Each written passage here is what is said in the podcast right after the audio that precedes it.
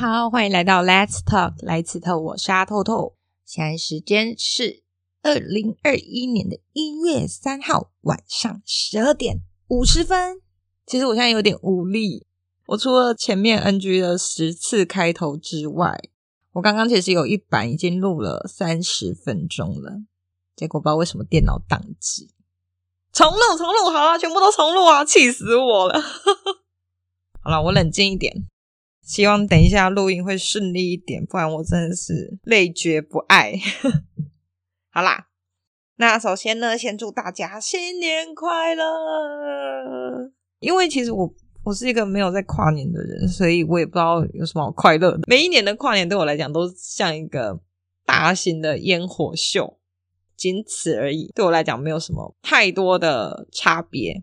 那有啦，还是有啦。今年还是有一点差别，就是二零二零年是一个非常不幸的一年，就发生了很多让人不快乐的事情，特别是呃，武汉肺炎的疫情惨重。因为我其实很久没有关注这个疫情了，所以我刚刚就是开录前我去看了一下，哇，现在世界到底发生了什么事情？才发现现在截至我刚刚看为止，现在已经有八千四百万人中标，一百八十万人死亡。这个数字让我很惊讶诶，因为我其实呃，这个疫情爆发的前期，我是应该前三个月，我几乎每天陈时中有开记者会，我基本上全部都会追。可到后来就是有点松懈，因为觉得台湾也没有什么变了，后来就没有再管这些。我知道国外很严重，但是具体严重到什么程度也没有什么感觉。那有耳闻，就是一些国外的同事。可能确诊啊，或者是小孩子也生病啊，或是他们那边过得很惨啊，什么之类，发烧都大家都很害怕，这种惊慌的心情之外，没有什么太大的感觉。那最近一次让我应该说疫情发生开始，唯一真的有让我感受到不便的只有三件事情。第一件事情是我本来预计六月的时候要去韩国玩，钱啊、机票啊什么都已经订了。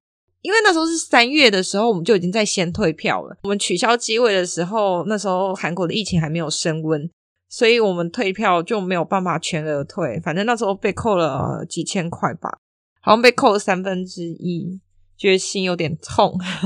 后来第二件事情让人比较不方便的，就是要一直戴着口罩，就。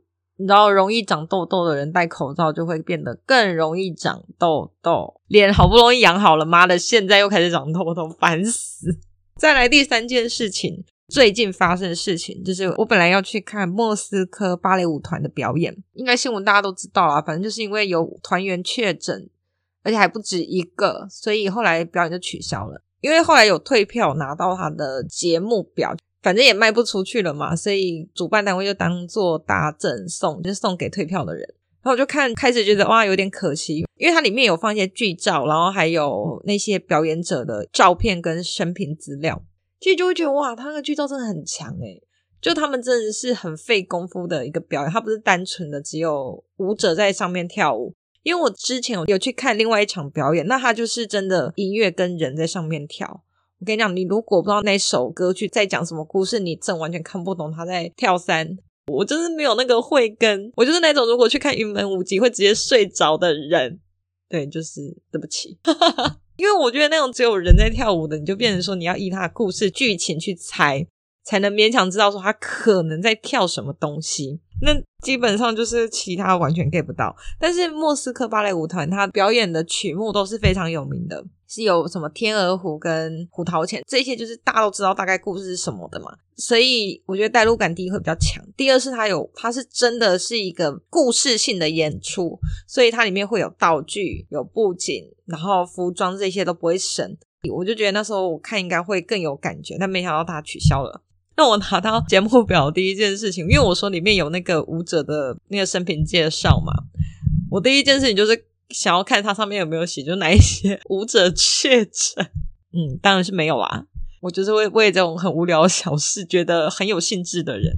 好，那就是讲到确诊这件事情，那我就想要跟大家分享一下，就是呃，前阵子我们不是有一个纽西兰籍的机师，他不是确诊还到处爬爬照，又跟台湾的女子结伴出游了，新闻就把它当成八卦消息，一直在去人肉这个女生嘛。我是觉得蛮无聊的啦，嗯。他不是已经很勇敢的讲出来，他跟他去了哪一些地方吗？因为那个机师是从头到尾都拒绝配合的嘛。那我觉得他已经很勇敢，他把这些事情都已经列出来了。为什么大家还要去肉搜他？我的意思是说，我当然知道他们可能有一些，就是那个机师可能有婚外情或什么之类的。站在道德立场上，这个女子确实，我觉得第一她也是受害者。第二就是，如果就事论事的话，我们不应该以她的私人感情去作为对于这整件事情的重点。我就觉得很莫名其妙，大家真的很无聊诶。我觉得我们应该要先感谢他，可以把这些地点都揭露出来吧。他也要承受很大的社会压力啊，而且大家肉搜出来那个人还是错的，这样子同时伤害到两个人呢。你要那个女生怎么在他公司继续立足啊？反正好了，对不起，对不起，我在说教。好，总而言之呢，这个机师的事情，前阵子就是有跟我德国的朋友，反正就一个德国人，我室友这样，然后我就跟他聊天。呃，就讲了一下我们台湾现在目前哦，刚好发生这件事情，然后问他说德国那边还好吗？因为我也没有讲什么事情，我就说哦，呃，台湾最近出现了一例确诊，呃，这个本土案例，大家都紧张死了这样子。我就跟他讲说，我们一例就已经就是有点崩溃，那你们那边好像蛮严重的，你们那边还好吗？那因为他也有来台湾玩过，可能就是因为有我这个台湾朋友，比起其他人，他可能有更深刻的印象这样子。他就跟我说，诶，你说的那一例确诊是不是一个机师？我就想说，哈，这个也知道太详细了吧？怎么会知道这种事情？我就立刻问他说，为什么你会知道这么详细？他就跟我说，哦，因为他有在听一个 podcast，那个 podcast 的主持人他是一个在台湾的德国记者，他有讲一些我们的防疫措施啦，然后他怎么进到防疫旅馆，怎么做隔离这些的，然后他们就觉得很有趣。他说，因为很多的德国人认为亚洲，好，亚洲。比起西方世界更能掌控疫情的原因呢，是因为亚洲人不注重 privacy right，就是没有这个隐私的权利，觉得隐私不重要，政府可以监控人民，所以才可以控制疫情。这个是多数德国人的想法。这个 podcaster 他为了要让大家了解说，其实不是亚洲人都这样，但 basically 他里面讲的亚洲其实主要就是讲中国啦。他找了一个。其实，因为我朋友没有跟我详述讲，所以我不知道他找的这个人是台湾人还是德国的专家或什么之类。反正总而言之，他们就请了一个人来节目上来讲台湾控制疫情的方式，在没有侵犯国人的隐私之下，就除了你在隔离期间或是居家检疫期间，你会被天网系统定位你位置之外，其实你解除隔离之后，你是不会再被监控的这些事情，然后来讲给大家听。所以我那个朋友才知道说，哦，台湾的措施大概怎样。因为我也是一个很不称职的台湾朋友，其实我很少跟他讲这些有的没的。如果我听上一集，就知道其实我不喜欢回讯息，一视同仁，不管是 什么样的朋友，我都很少在回讯息。对，对不起，我让他没有从一个台湾人身上得到这些知识，反而是从他们德国的 Podcaster 里面得到这些知识，我觉得很愧疚。好，总而言之呢，就这样。有时候我真的觉得台湾真的很强，就是强到有一种觉得走出国际。的感觉，台湾还是要加油啦！虽然我们活在平行世界里，但其实也不是一个，就是我们虽然在一个相对安全的地方，但是我们的一些安全措施，还有戴口罩啊、勤洗手这件事情，就是还是不可避免的。因为我觉得很多人其实也都已经开始有点松懈了，因为前阵子跨年嘛，然后不是跑出来说什么一些在居家隔离跑去看五月天演唱会啊，或者跑去一零一跨年，我觉得这应该又会让大家再紧张一阵子。哦，我也有问一下我德国朋友，他们现在那边的状况。他就说他们现在又封城了。他说过完年之后，他们学校会继续开放，但他大部分，因为他现在已经工作了，他说他现在就是也是在家里工作，他猫超开心的。然后他就跟我说，好像封城除了就是 Christmas 的时候可以家庭聚会之外，其他时间是不能出门。所以他跟我说，他跨年的时候就跟他男朋友在家看线上烟火。他也跟我讲说，关于德国施打疫苗的部分，他说目前他们德国已经开始打疫苗了，然后优先的人是八十岁以上的人跟前线的医护人员。他是跟我说，可能轮到他的时候应该蛮后面了啦。他觉得二零二一年他应该是可以打到疫苗，就有点不知道怎么回他，因为我们疫苗好像我上次查，因为我有一个客人。他有问我疫苗的事情，他是一个丹麦客人，他有问我说：“哎，你们台湾有施打疫苗了吗？”我不知道说什么，我们没有就是这种东西。后来我才去网络上查，因为我真的完全都没有在关心这件事情。发现可能三月，我知道之前政府有在募集第一批人去率先施打疫苗了，但我好像还没有开始打。他们说第一批疫苗好像是在三月的时候，反正我是很相信我的卫福部啦，所以我就觉得嗯好，你们说什么我都好这样子，我觉得照着政府的公告去乖乖做这些防疫措施就好，那剩下的就交给他们比较专业的人去烦恼这样。前阵子哦，又要再延伸一个话题，因为之前不是有英国的变种病毒吗？这个英国的变种病毒刚发生的时候，因为大家都会怕嘛，其实我也觉得合情合理。然后现在有一些英国的班机也全面停飞了嘛，我没有记错的话，前阵子台湾有了第一起确诊案例，就是好像是一个从英国回来的少年，在某一个新闻的粉丝专业 po 的文，然后下面就有一些网友留言嘛。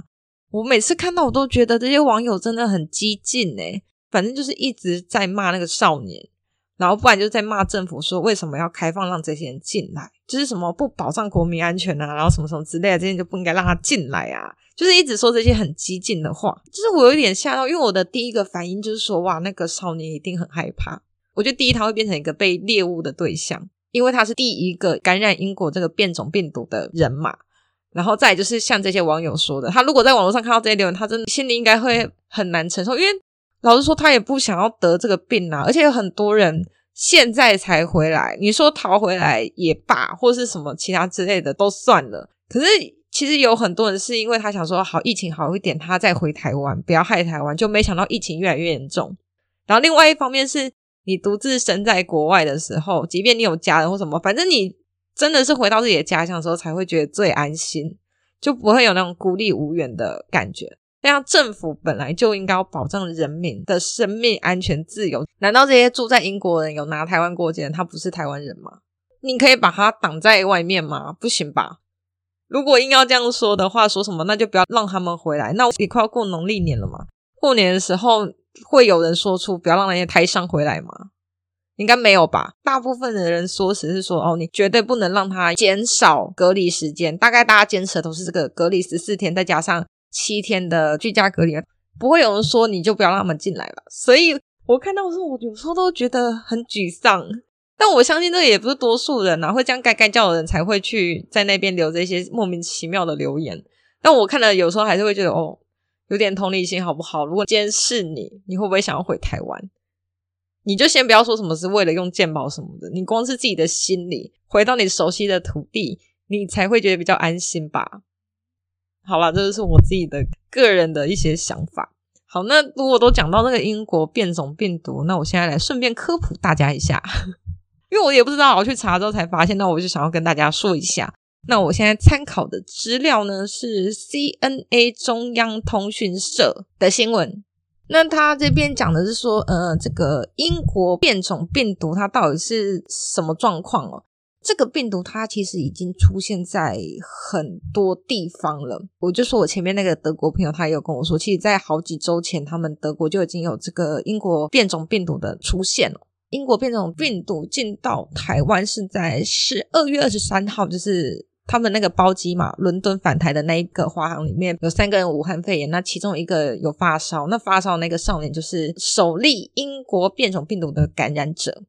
讲到这个，大家都很惊恐，说这个病毒到底是做什么的？它变种会怎样？我们就先讲一下病毒怎么样变异，什么叫做病毒变种啊？就是说病毒它在复制的过程中，它如果出现错误的话，这就跟我们的那个工程师写程式一样。其实可能要 coding 嘛，那有时候产生错误的话，它就变成变异。这种变异呢，对病毒本身有三种状况。第一种是没有影响，它被变异的这一块不痛不痒，所以也没有什么作用这样。那第二个呢，就是它负面影响。负面影响就变成说，这个变异可能会让这个病毒在某一些群体里面特别耗弱，或是它的适应力特别差。那这种变异的病毒呢，就会在它这些病毒群中就会被淘汰掉。那对我们影响最大就是所谓的对病毒有正面影响，就是有点像加成啊，它有点上 buff 的感觉。它在复制的时候，它出现的变异，搞不好会使这个病毒可以更适应环境啊，或是在人体内的条件。这种变异的病毒株呢，它就更容易在人群中增生跟传染。那大部分变异其实都是属于无影响跟负面影响啊，就是让这个病毒越来越弱，然后被淘汰掉。但这一次英国变种病毒株呢，那看起来就是第三种正面影响这种，所以就是变得很容易传播嘛。那这一次的变异呢，超级强哦，它有二十三个变异。它就是说，它在复制过程中，这一株新的病毒里面跟它原始的里面，它有二十三个构造是不一样的。如果我们简单来说就是这样子。而且它这二十三个变异中呢，有八个落在刺突蛋白。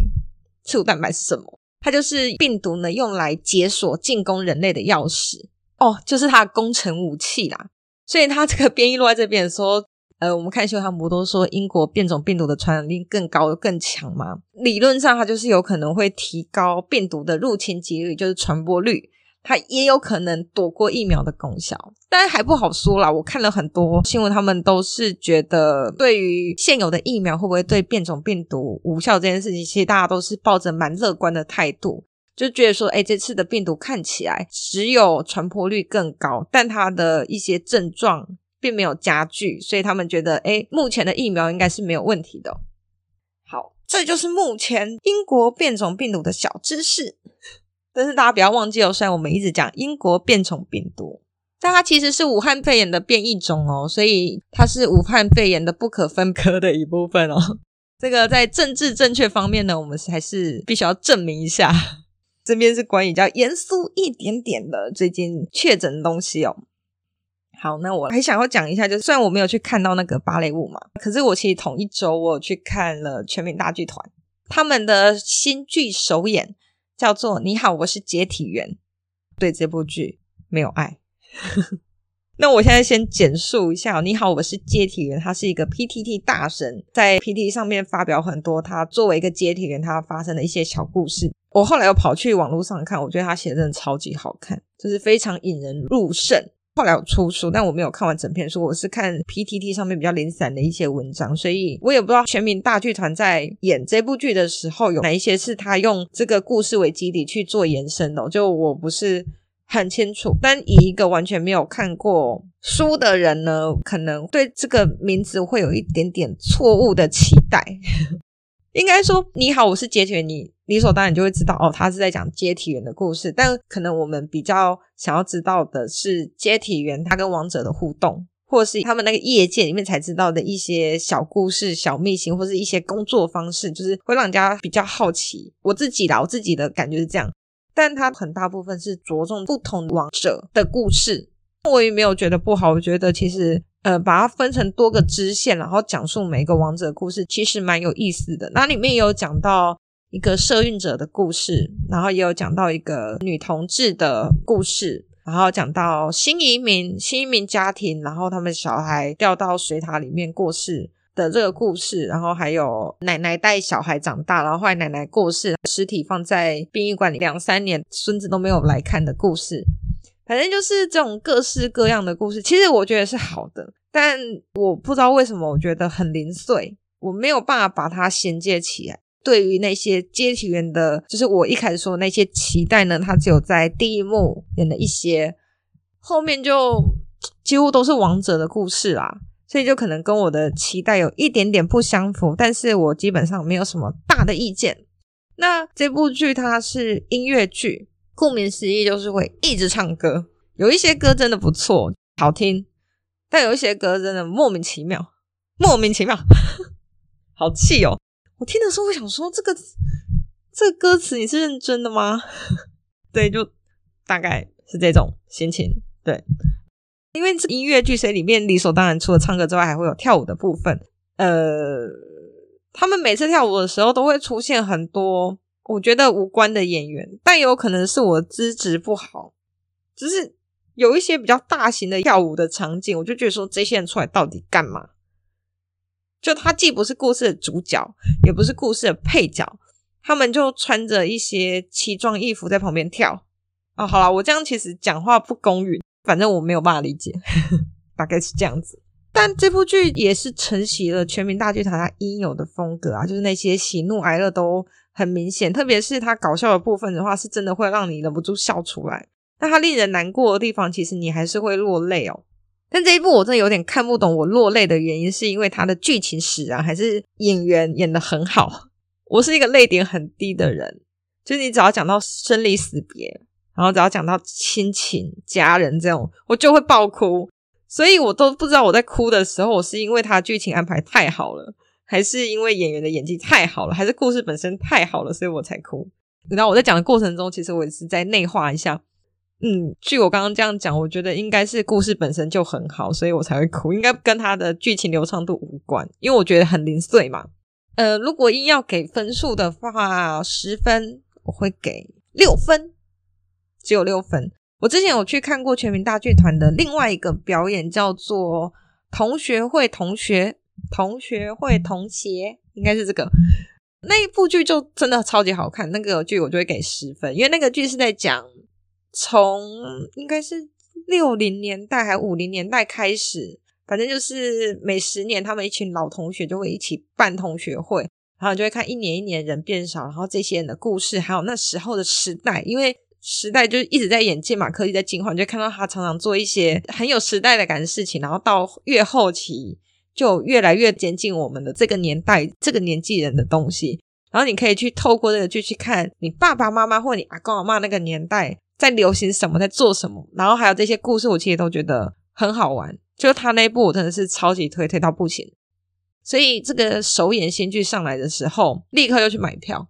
可是毕竟同学会的那一部戏真的是太强了，因为他好像加演过不知道几百场，所以流畅度啊、故事剧情我都觉得超级棒，就是没有什么可以挑剔的。但是因为这个接替员他是首演，首演你就知道可能还有一些需要改进的地方啦。哦。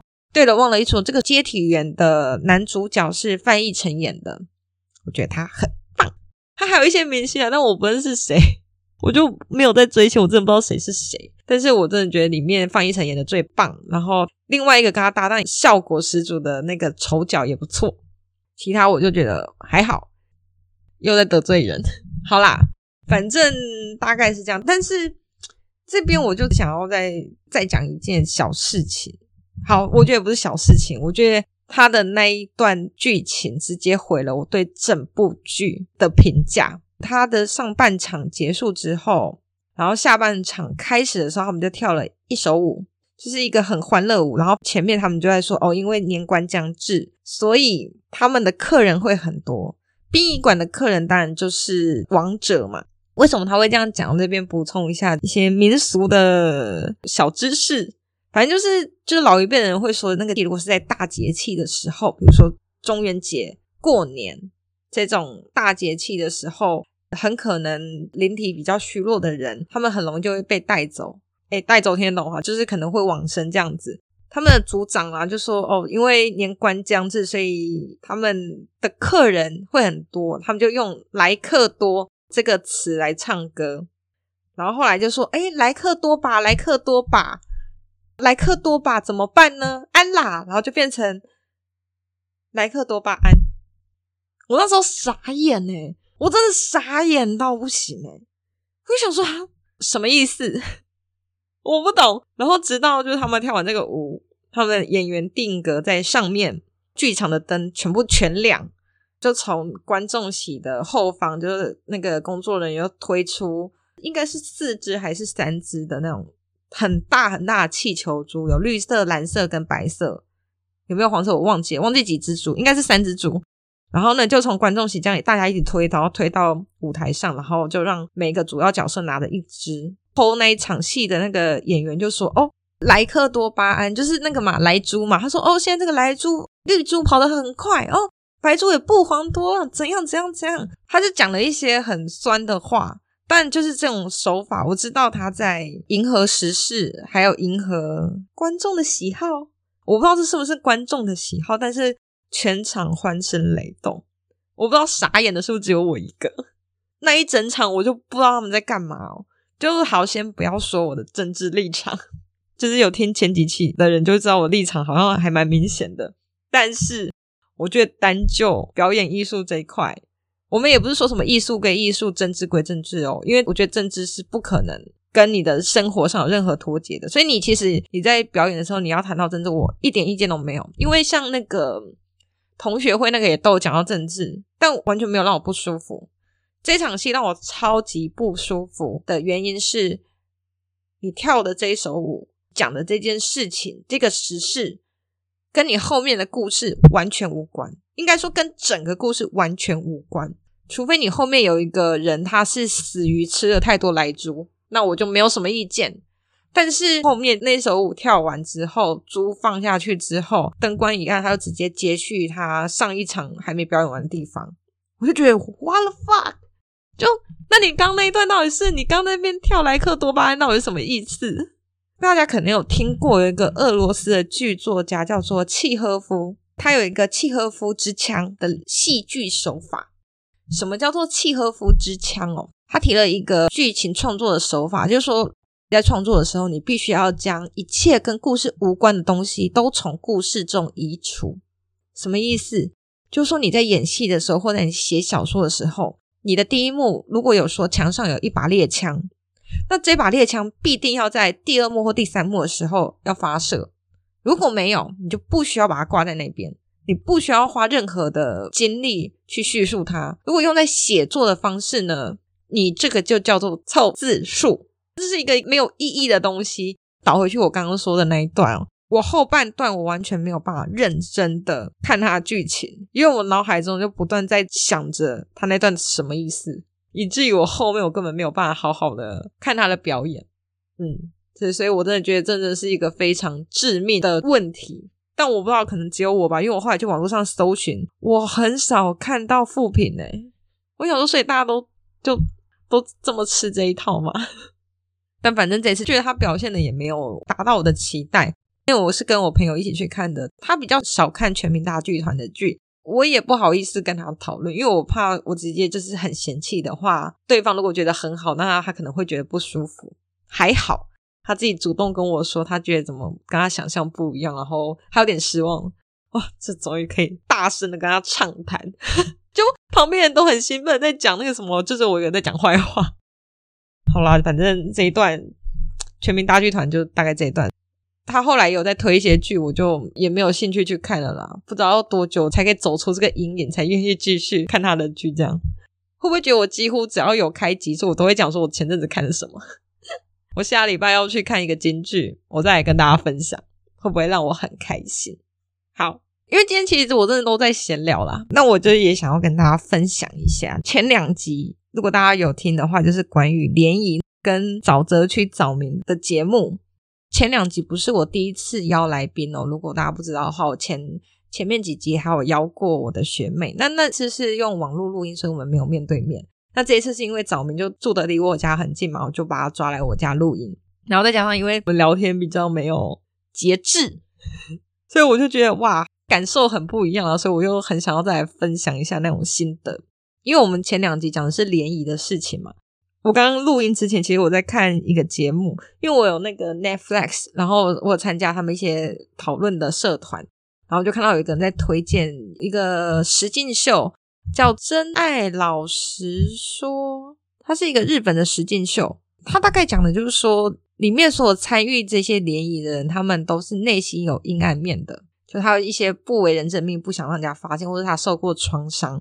这就会显得很有趣啦。然后，因为我从来没有看过实境秀，然后对这方面也都不是很有兴趣，所以我一开始没有抱什么期待。但是因为它的主打就大家都有创伤这件事情，就让人家觉得哦，好像可以看一下哦。然后又说什么里面的人有牛郎啊，有什么啊，有什么的，我觉得喂，那来看一下。那个主持人讲话超贱，他常常讲一些就是很真实，就是正常人不会说出来的话，你听了你就会忍不住觉得他说的很有道理。但是你又觉得说他这样讲出来很坏，反正我就觉得还蛮好笑的。而且我现在立刻就想要看第二集，所以我等下录完就会马上看第二集，看他们联谊过程。我真的很推荐大家可以去看一下哦。它的英文应该叫做 Real Love，因为我一开始打中文的时候我有点找不到，因为我前面有讲说什么联谊的时候大家很心机啊，哇，大家应该真的去看这个，他们已经阐述了女生的心机可以多心机。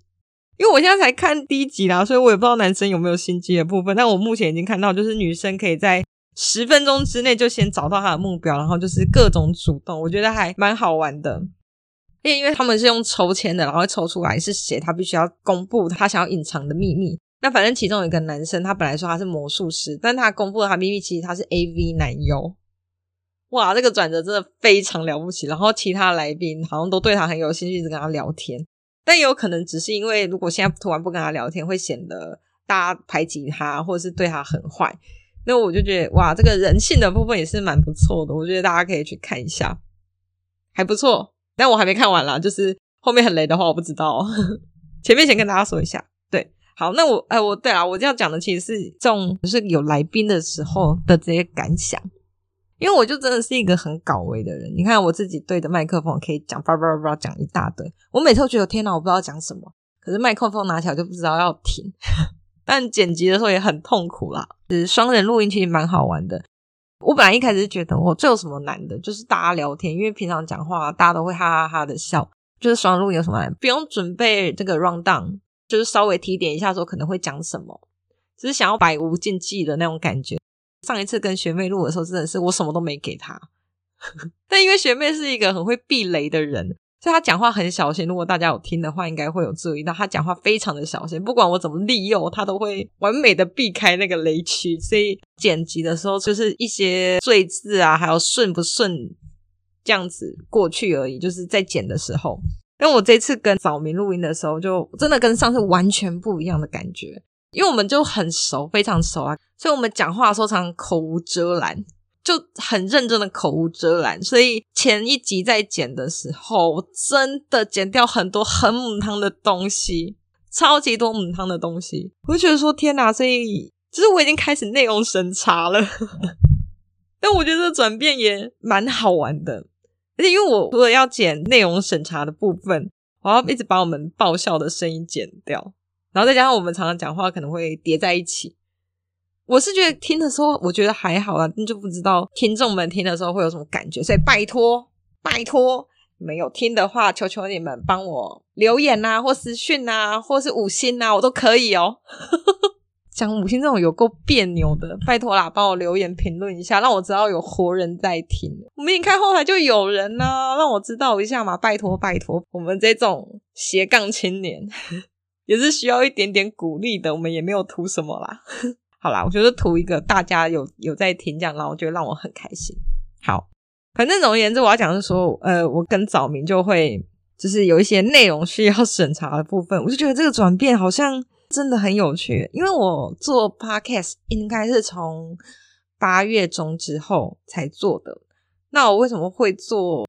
其实只是一开始觉得好像很好入门，你只要有一支麦克风，然后你只要讲话，就想说讲话什么难的？因为我本来就很高，我就根本不觉得哪边有问题，所以觉得说，哎，也很好入门。然后我刚好也很想要记录一下我的生活。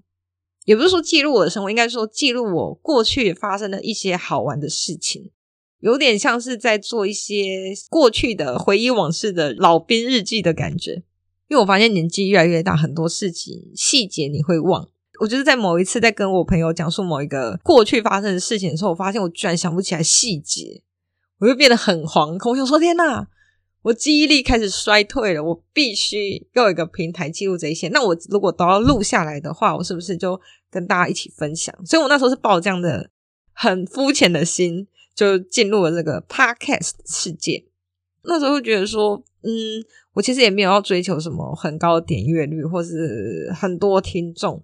我就是觉得这是一种自我挑战，自我挑战，就是想要做一些有意义的事情。因为现在工作就很无聊啊。然后做一些有意义的事情，虽然其他人可能觉得这个也不是什么多有意义的东西，但我就觉得说，对我自己来讲，我觉得哇，好像很好玩，我好像人生解了一个成就的那种感觉。因为你要录音，你要逼着听自己的声音，然后因为你要剪辑，你要听很多遍。我自己有发现说，我自己的很多转变，然后还有一些我在平常在讲话的时候很多缺陷，但是这种东西是你没有录音录出来，你没有自己去听你自己的声音，根本不会感受得到。那就因为这一部分，我就开始做了很多调整。我希望我真的有进步啦！如果听众觉得我有进步，拜托跟我说。好，反正大概就这样。我会很认真的，就是想说要做转变，也是因为我这阵子疯狂迷恋听某一个 podcast。这，这边也推荐给大家，叫做“好好说话”。这个节目是由两个台湾配音员跟一个录音师的节目。我当初真的是因缘际会点到他，然后听了就觉得啊，超级超级棒！我不小心就是花了很多时间，我最近全部只听他，我连台通都没有第一时间听，我就把他们的那个全部都刷光。我觉得主要就是他们讲话很好听，然后它里面也会讲一些讲话的技巧、讲话的方式，然后也会讲一些好玩的东西。我是真的觉得不错，而且他们三个大男生那边讲干话。就觉得蛮有趣的，然后又声音好听，你就会情不自禁一直听下去。然后那时候我才发现，哇，原来声音好听真的是一件让人很舒服的事情。我也想要往这边走，但我知道我的声音不是那种可以让人家身心舒畅的那一种，所以谢谢大家包容。好啦，反正我这边就是推荐大家这个这个 podcast 节目，叫做好好说话好不好？对，那呃，除了讲话的一些方式、设备什么之类的改进，我也有发现，我开始对内容有一点追求。这集好像自白哦，真的会有人想要把它听完吗？一开始做的时候，像我第一集是在讲虫虫危机的，毫无内容可言，而且甚至讲的不是最有趣的故事，因为就是试播集，所以我没有把我的压箱宝的虫虫故事拿出来。但是我现在就开始讲说，嗯，这种虫虫故事真的有人要听吗？就感觉很没营养。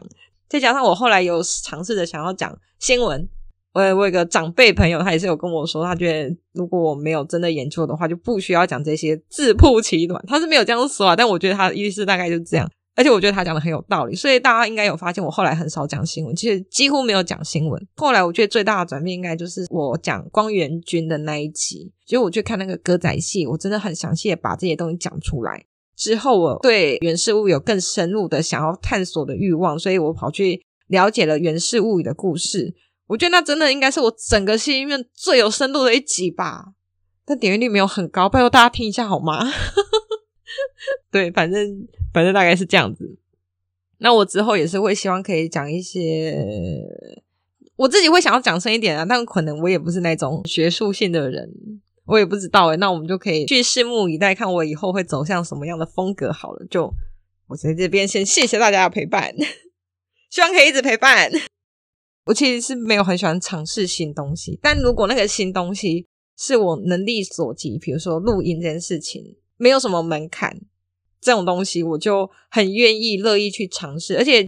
其实我还是有买设备，我不是真的只有一支麦克风。我去网络上爬了很多文，然后看过其他 podcaster 他的对于新手入门的一些建议啊什么之类的。其实他们都是说，你还不确定要不要做之前，你就买一支便宜的麦克风，你甚至用手机就可以录了。但是我就觉得不行，我如果要做的话，我至少要做到一个坎。但这个坎是我自己设定的，我当然不会设定什么超级高的目标，但我会觉得说，嗯，我可能至少要做个半年。那为了不要让我自己荒废，我就立刻，我还没开始录音呢，我就立刻跑去买了录音组，比较初阶的，可能就几千块，万元以内可以解决的这种东西。觉得好，这就是我唯一入门的坎，就是钱这件事情，那也不是很多，所以我就觉得好，可以，那我就来做做看，聊天嘛，有什么难？那就像我前面说的，其实你真的要做下去，你才知道发现，哇，这没有你想的简单。你光是学最开始你怎么开这个频道，你就要花一些时间，没有很难。因为你需要花时间，你要花时间去了解嘛，所以我那时候跑去看了什么上架你的频道，然后跑去每一个平台去上架，去让他们审核说可不可以上架这样子之外，你还要做我的封面嘛。如果大家可以看到的话，就是我的封面是那个黄色、橘色的，跟女生拿咖啡杯那个。我是一个完全不懂美术的人诶，好险现在网络上有超级多的一些素材的东西，让直接拼接完成。就我觉得这个也是一个透过我跑来开 podcast 节目另外习得的技能，我就觉得超级好玩。难怪有的人会说，你所有经历过的东西都不会浪费。反正人生就是在累积这些东西嘛，你哪知道你这个技能什么时候会被拿出来用到呢？对啊，就除了这个上架，还有我的封面之外，我还要去学软体啊，对不对？还有设备。呃，如果我填前两集的话，我就前面开头有说，我因为设备障碍。所以呢，就是要录音的时间一直延沓。后来发现这什么设备障碍，就是我我就把我的那个录音组按到静音啊，所以没办法录音，就这样。我已经录两个月了，我不知道原来那个键是录音键，大概就是这种心情。我就觉得，就接触这些新东西，而且是我自己一个人去从无到有去慢慢去摸索出来，我就觉得超级好玩，就而且又不用麻烦别人。然后又可以一个独自在家里去享受这个摸索的过程，我就觉得嗯，很棒，很好玩。我也觉得大家可以找一件你不熟悉的事情来做，但你不用像我一样直接挑门槛低的，真的很推荐大家去尝试一些东西。虽然我自己不喜欢尝试。其实讲到不喜欢尝试，我突然又想到，我其实以前也有尝试出版书。我也不会说我是小说家啦，我就是一个网络的写手。呃，我的产量很低。那我有自费出版过一本书。这边要讲的是，我觉得这个历程就跟我做 podcast 很像，因为我在出版书的过程，我也学到了非常多的东西。因为作者就是要写小说嘛，但我写的不是什么营养的东西啊，反正林林总总写了十一万字。因为我那时候是周更，我真的没有办法像什么那些中国的那种作者，他们一天就一万字，这种真的做不到。我大概是印象很深哦，我大概是一个周更，然后每个礼拜大概三千字，对，差不多我后来算是十一万字啦。反正就是这样子，林林总总应该持续有半年以上。我那时候好像是在准备留学考试，很压力大吧，所以才把 那么努力的写出一些有的没的，都没有认真在读书，上架上架上架，然后就在网络上累积了一点点人气。故事完结的时候，就是其实真的还是有一些死忠的读者，我真的超级感谢他们的。他们就是希望有实体书，那时候我就开始有点起心动念了。因为我从小我就说我想要当小说家，但我后来长大之后发现这是一件不可能的事情。但如果可以自费出版的话，好像是另类的圆梦跟解人生成就。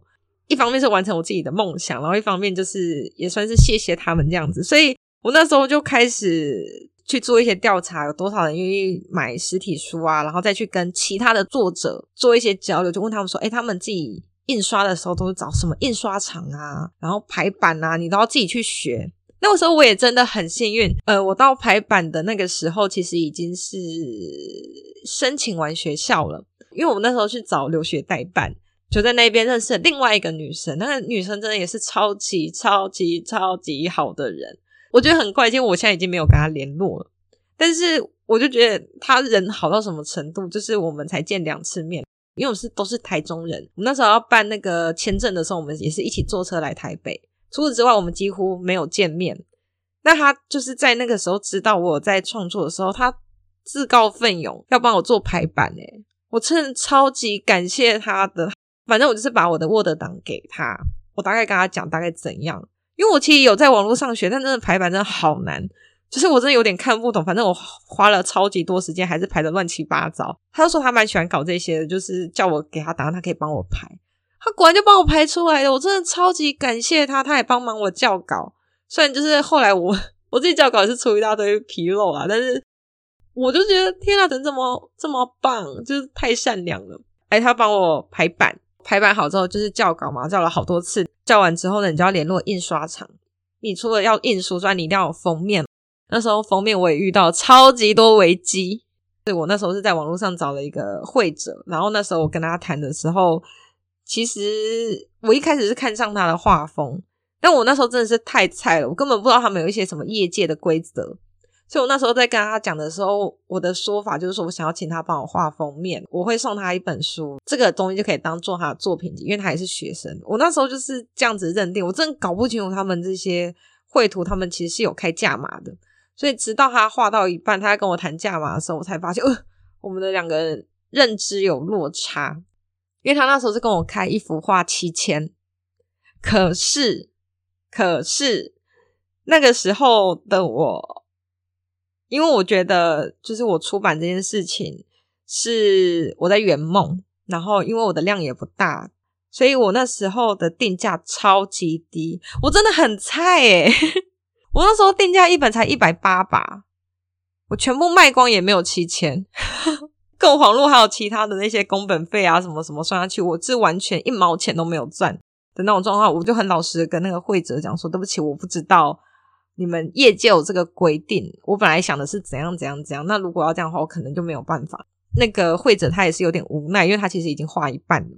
他就说：“好了，算了，就是他也没有跟我讲清楚，所以后来我们的这个合作呢就终止了。终止了，我就很紧张啊，因为我就已经开始收钱了，然后又调查都做完了，然后我现在没有封面要怎么办？后来真的是透过朋友，因为我就是不是一个很喜欢麻烦别人的，所以我都没有讲，我甚至还跑去想说，那我会不会自己学 PhotoCap，自己想要弄出勉强弄出一个成品，但是这种真没办法，没有天分就是没有天分。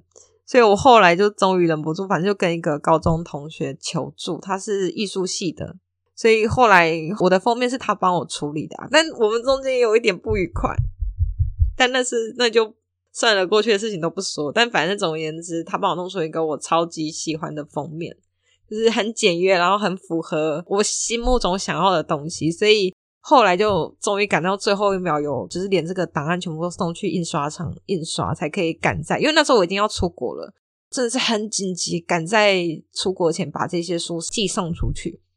那这也都是一些很好玩的经验了，而且我后来深深觉得我不适合当商人，因为我的数学真是太差了。我那时候真的很傻，我刚刚说我定价才一百八，因为我当下的心情是。外面的那些书大概都是卖差不多这个价钱。如果是以小说来讲话，没营养小说来，大概是这个价钱。然后我又觉得说，呃，我那时候的读者都学生比较多，而且甚至我的读者年龄层有点小一点，所以我也不想要他们花那么多钱，就我就只定了一百八嘛。然后反正扣掉成本，那时候算一本印一本书的成本大概是八十块钱。是那个真也是谢谢别的作者跟我讲的这么好的一间印刷厂，它品质超级好，所以就是即便成本只有八十块钱，但它其实印出来那个纸的磅数其实也是有一定厚度的，不会让你觉得超级廉价，就真的跟外面一般小说真的没有什么差别。后来我就发现我真的愚昧到一个地步哦，我那时候是使用邮局去寄送，我整个寄错了。我以为邮局的那个小白鸽的文件的包裹是六十块，所以我那时候都是用加六十块去给大家，后来发现是六十五块，好气哦！所以大家的那个寄送费我全部在自己，因为我不能再跟我读者加钱啊，所以那全部都是我自己贴掉。反正到最后啦，我真的说要赚真的是没有，大概就是两三百块吧，就是你花了非常多力气。你说把它写出来之外，你要校稿、印刷、联络这一切，但最后只有两百多块，没关系啊，因为我是为了圆梦，所以我那时候也没有什么心情。可是我真的要讲一个，我觉得蛮好笑的。我过了两年后，就是我已经都已经出国回来了，因为还是有读者，就是有一些读者真的铁到什么地步。我后来出国之后，我就很少写文章，所以呃，我的粉专也没有更新，什么都没有。那我后来就是发现。两年后居然还有读者，大概是我去出国之前就有读者跟我讲说没有看到我的那个购书资讯，所以他不知道他没有买到，就跟我讲说他希望如果再版的话，我可以跟他说他想要买。我那时候就跟他讲说应该是不会再版，除非我有出下一本书，然后一起。但我觉得几率很低，因为我基本上对我来讲已经圆梦完了，我那个努力程度就立刻下降，就是那个生存欲望就降到最低。我就这样跟他讲，然后他就跟我讲说没关系，但如果你有的话，拜托一定要跟他讲。